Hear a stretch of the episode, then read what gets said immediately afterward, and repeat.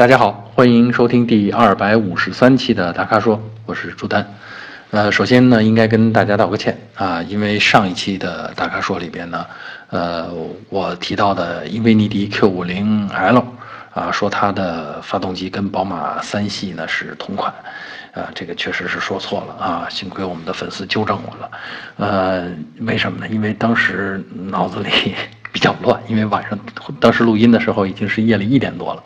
呃，脑子里想的是呃，奔驰啊，它跟奔驰呃这个 2.0T 应该是同款，然后奔驰的这个 2.0T 呢，跟宝马三系的 2.0T 呢，这个低功率版本呢，它是同样的参数啊，所以呢，当时我这脑子里想的就就就这么就跳跃过去了，就给说错了，真的是抱歉，以后一定注意，以后一定在脑子清醒的时候给大家录音啊。好，今天现在下午六点钟，现在脑子清醒啊。那第一个问题呢，是我们的粉丝叫漫步云端啊，他提出来的这个问题呢是马自达 CX-5 整体性能怎么样，是否适合家用？那看来他动心是要买啊。那通常呢，大家买车之前都会有这么泛泛的问一下，整体性能怎么样？CX-5 这个车呢，就是在我们印象当中，还有这个试驾过的同事啊反映呢，呃，整体性能是过关的，是不错的啊。我觉得能得九十分的啊。那这个车的大小呢，我觉得也很适合家用啊，大概是两米七的轴距啊，那大概是不到四米六的这个车长啊。呃，用起来呢，其实是这是很典型的这种紧凑级 SUV，而且马自达的这个车呢，嗯，底盘挺。挺扎实啊，呃，也是这种比较讲究驾驶感受的这种 SUV，呃，家用咱们从空间上看没问题，从功能性上看也没问题啊，呃，无论怎么装啊，你只要不是想装七个人啊，这个家用是没问题的。那重点我推荐哪个车型呢？我推荐的是2.0啊，然后呢这个自动挡的车型，当然自动挡人家还有分好多配置。有这个带天窗的，有不带天窗的啊，然后呢，这个各种高低配吧。其实呢，我觉得它的价位还是不错的。我看标价应该在十八九万，那市场上的优惠呢，可能还能够有个两三万啊。现在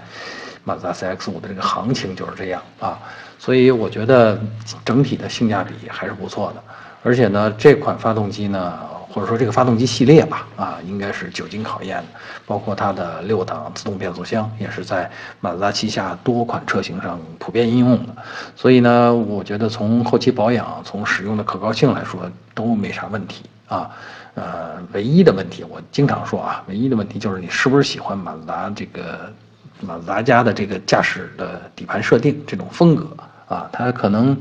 相对日产、相对丰田，呃，它可能更更激进一些，或者更亢奋一些，啊，当然，如果你喜欢它的造型，或者你喜欢的造型胜于胜过了害怕它的这个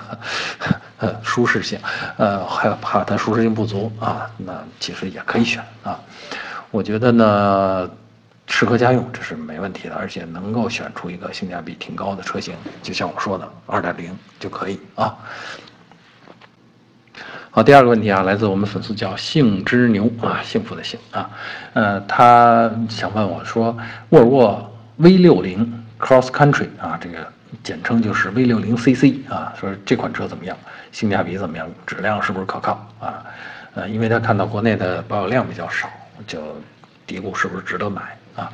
呃，首先呢，这个 V 六零 CC 啊，就是 Cross Country，人家都说了，Cross Country 实际上是横跨这个叫什么横跨旷野的这种这种意思，它是一个跨界车型啊，或者呢叫你说它是 SUV 吧，它也沾点边儿，因为呢这个车型呢它是配备了四驱的啊，呃虽然是这种呃电控的呃多片式离合器的这种中央的。不叫叫差速器吧啊，但是呢，确实是四驱的啊，然后底盘呢也比这个呃非四驱车型比两驱车型要高一些啊，底盘大概有。二十厘米的离地间隙，所以呢，这个是一个用起来挺放心的啊。另外，它的车轮好像也比常规的这个两驱的这个旅行车呢要大一号，大概十八寸的轮圈，啊，所以看上去呢还挺威武的啊。嗯，这个车的性价比呢是这样，它售价我看了一下，定价呢是三十九万九，也就是四十万啊，四十万你买这么一款，呃，旅行车兼有 SUV 功能的旅行车，呃，如果你偏爱它的品牌或者沃尔沃北欧的那种气质啊，那种高冷的气质，啊，如果你偏爱这个的话，我觉得性价比还是可以啊。如果不是特别喜欢，或者是不是特别偏爱这个这种风格的话，其实还有其他选择，比如说奥迪 A4 Allroad，那这也是一个四驱车，也是这种跨界底盘升高，而且也是啊把轮圈加大了一号，啊，当然奥迪对吧？开出去以后这就是豪华品牌了，就鼎鼎大名了啊！而且呢，车内的很多设计也细节上那种精致感上，也比这个。沃尔沃的这种典型简约的北欧设计要强，其实它的这个质感并不差，只是设计上面刻意强调了简约，所以呢没有那么多，至少没有那么多眼前没有那么多，呃亮闪闪的入眼的细节啊，所以这是两种风格。那你说性价比，我觉得要让我看，可能差不多啊，买花四十万买这个 V 六零 CC 和花四十二三万。买个 A4 Allroad，嗯，可能这个性价比差不多啊。至于保有量少，它是现实。我觉得这个 V60 CC 保有量可能还不如奥迪 A4 的 Allroad 多啊。所以呢，有些如果有些保养或者有些零部件维修，你可能啊需要等等啊。这当然得看运气了啊，这也不好这个说说的那么死啊。至于是不是值得买，你看，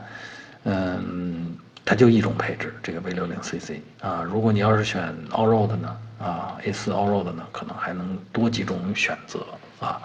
所以呢，我是觉得如果特别喜欢这种北欧风，嗯，那也没别的可选，你又看上了这个 SUV 的功能和旅行车的款式啊，这几个优点，这几个特点集中在一起，好像也就是它了，对吧？啊，那就自己决定吧，啊。好，第三个问题啊，第三个问题是我们的粉丝海风提出来，这个风是枫叶的枫啊，呃，然后他问的是呢，铃木维特拉，他说关注这款车一段时间了啊，问我觉得这款车怎么样？它的用途呢是家用加上偶尔露营用，哎，这是不错的健康的生活方式啊。那么他在纠结的是选维特拉呢，还是选逍客呢？想让我帮着分析分析。哎，可巧这个。本人也关注过维特拉啊，呃，是为什么呢？因为其实家里有个小车，开的时间比较长了啊，然后想换一个同样比较小的，然后呢，动力呢也不错，然后使用的便利性也不错。我觉得在城里使用吧，主要就是图这两样啊，呃，好停车，然后呢，这个动力也够，然后舒适性也够，然后功能性，也就是说你偶尔坐个四个人也能坐下。啊，所以呢，我还真的关注了一下这个车，我觉得这款车挺有特点的。它是维特拉，它是一点四 T 的发动机，然后它配了六 AT 的变速箱。你看啊，这把我们需要的动力和那个关注的换挡的平顺性就都给解决了，所以高看了它一眼。另外，它还有四驱版本啊。其实尽管我觉得在城里边用两驱已经足够了，但嗯，这个。禁不住有些同学，某些同学说：“哎，我要露营啊，我要出去偶尔越一下野啊，有个四驱，不是更踏实吗？”对，它有四驱，啊，而且这个四驱车型好像还不算太贵啊。另外呢，我比较欣赏的这个这个车的这个通透性，视野坐姿啊，坐进去以后呢，它的视野通透，就是你虽然是个小 SUV，但是你坐进去以后，你发现哎。这个心理优势还是挺明显的，而且操纵的这个便利性一点不差啊，包括它的那个中控屏、触摸屏上面，呃，很简洁的设计了四个区域啊，这个菜单设计挺棒的，呃，而且呢，大家关心的这些功能呢都有在上边，所以呢，我是觉得这很利落的这种设计，然后功能性还保证的很好啊。嗯，然后这个从这个车我们同事也驾试驾过，你开起来的感觉相当怎么说？他觉得相当意外，比他想象的好得多啊。呃，其实铃木家呢一直在这个发动机方面有它独到的优势，呃，排量小，但是动力很强啊。所以呢，这个也是我高看这个车的原因啊。至于它它跟逍客去比，我觉得啊这个差别还是挺明显的。呃，维特拉是那种你开起来比较活跃、不乏味的车。哎，相反呢，这个逍客呢，就是开起来开起来比较乏味，但是呢，比较舒适，就是很平顺，嗯，平到甚至到平淡的这种这种感觉。呃，那就看你怎么选了，看我们这位海峰同学怎么选了。他如果是希望有点驾驶感受啊，好玩一点，啊，那选维特拉。如果就是说我就图个代步啊，越舒服越好啊，那逍客也行啊，这就是我的建议啊。好，第四个问题啊，还是选车。我们的粉丝叫医保啊，呃，他那这不是医疗的医啊，是一二三四的医啊，医保。呃，他提的问题呢，他纠结的是这个，是奔驰 C 两百 L 四驱和 C 三百 L 啊，都是长轴距，但这两款车他怎么选？看得出来，一个是四驱吸引的，还一个是三排的这个动力吸引的啊。确实，这个动力差了不少呢，一个一百八十四马力，一个二百四十五马力啊。这个这个，我觉得能差这个百分之三十呢啊。所以呢，这个这个这位同学呢，这个就问了，就是说，呃，四驱到底有多大好处啊？另外，这两款车油耗怎么样？咱们先回答那个简单的啊，油耗怎么样？油耗怎么样？厂家给了数字，呃，这个四驱的好像比这个排量更大的这个 C 三百 L 油耗还稍微高一点，但是我觉得啊，以我的驾驶经验看，呃，这两个车用起来在日常使用当中，尤其是城市工况使用起来，可能真的差不多啊，大概都得呃八九升油，大概是这这个样子啊，呃，至于说四驱有多大好处，嗯。四驱呢，其实是，呃，在用在这个车上，倒不是强调它，倒不是希望它有多大的越野能力，而是说，那前前轮后轮上都有驱动力啊。我的建议呢是这样，就是如果你是在北方用车啊，特别是这个辽宁、东三省这些，就冬天路面可能遇到的冰雪比较多的地方，那我建议你可能还是选四驱比较好。为什么呢？因为传统的这个呃后驱车啊，它的重量的分配啊，呃不如前驱车那样在驱动轮上得到的车重更多啊。通常都是比如五十四比四十六，或者五十五比四十五啊。这说的是在后轮上啊。那么这个这个这个前驱车呢，一般大概都得到接近百分之六十的车重放在前轮，那它的驱动轮上，你别看差这么点儿。在湿滑的路面上，呃，附着重更大一点的那个驱动轮，它打滑的可能性更小一点啊。所以呢，这这种情况下，你有个四驱，哎，那车的动力、驱动力能均匀分配到这个所有的车轮上，相对均匀啊，分配到所有的车轮上，那对于在冰雪路面上的脱困，还有冰雪路面上的安全行驶是有好处的。但如果你是在南方，特别是像长江以南，啊，呃，当然，长江以南现在某些地方啊，也有这个冬天有冻雨的那个时间不长啊。那在南方呢，其实这个四驱呃发挥的呃可能性，要发挥的是这个这个场合就相对的就少了。所以呢，我觉得在那种情况下，你不如就去图它的动力。如果你又纠结，你觉得三百的 C 三百的动力好，确实它的动力强了一大块啊。呃，所以我是觉得。那看你，因为你我们这位医保同学也没说自己是在哪边。那我的建议就是说，呃，在北方，特别是冰雪路面上，四驱还是比这个动力更强的呃 C 三百个后驱更受用一些啊。具体的怎么选？因为这两个车差了将近十万块钱呢，C 三百还是贵了一大块，所以你自己做决断吧啊。好，最后一个问题啊，我们粉丝叫善良的我啊，善良的我，好吧，呃，他问呢是说，呃，他开的是思明啊，应该是思域的自主品牌版吧，或者叫合资自主版吧，啊，思明，他开了三年了，行驶了二点二万公里啊，他问变速箱油是不是需要换？因为保养手册上说了，你要有三年或六万公里就得换啊，那他说呢，他的情况是每年也就跑七千公里左右。啊，现在他居然把变速箱油尺还抽出来看了看，他说油的颜色还是红的呢。啊，变速箱油确实是红颜色的啊。然后他说问我换还是不换？他说他想等四万公里左右再换，有没有问题？啊，就是想图个省钱。嘿嘿，巧了，跟我想法一样，我也是啊。当然，我的车最近可能也到六万公里了，那我大概也在想，我要不要换这个变速箱油啊？我这个用的比他稍微多一点，但一年也就是一万公里啊。但我觉得呢是这样，就是当然换一次。变速箱油按照 4S 店的这个价格标准，大概得一千多，然后有的稍微贵一点能得超过两千的啊，所以呢，这个确实是一笔不小的钱，数目不小的钱。